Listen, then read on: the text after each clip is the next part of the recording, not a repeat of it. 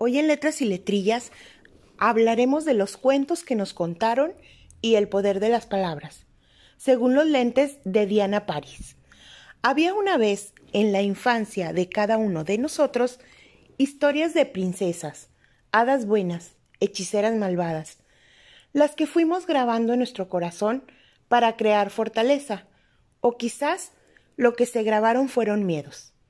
Recurrimos a los cuentos para dormir lo cierto de esto es que de tanto mito escuchado a través de infinidad de historias y cuentos imaginarios, terminamos aprendiendo inconscientemente con mandatos que nos hicieron creer.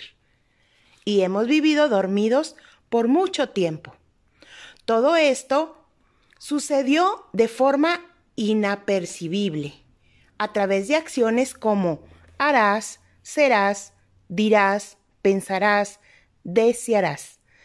Tanto que terminó construyendo e influyendo en nosotros, y así constituimos parte de nuestra identidad. Así que fuimos creciendo con un disfraz que nos compramos, a través del poder de las palabras, con un sistema de creencias aprendido que eclipsó nuestro verdadero ser. La pregunta es, ¿Qué personaje te compraste tú? Pues las palabras no son buenas ni son malas. Son lo que son y cobran poder cuando les pones una intención. Nos vemos la próxima.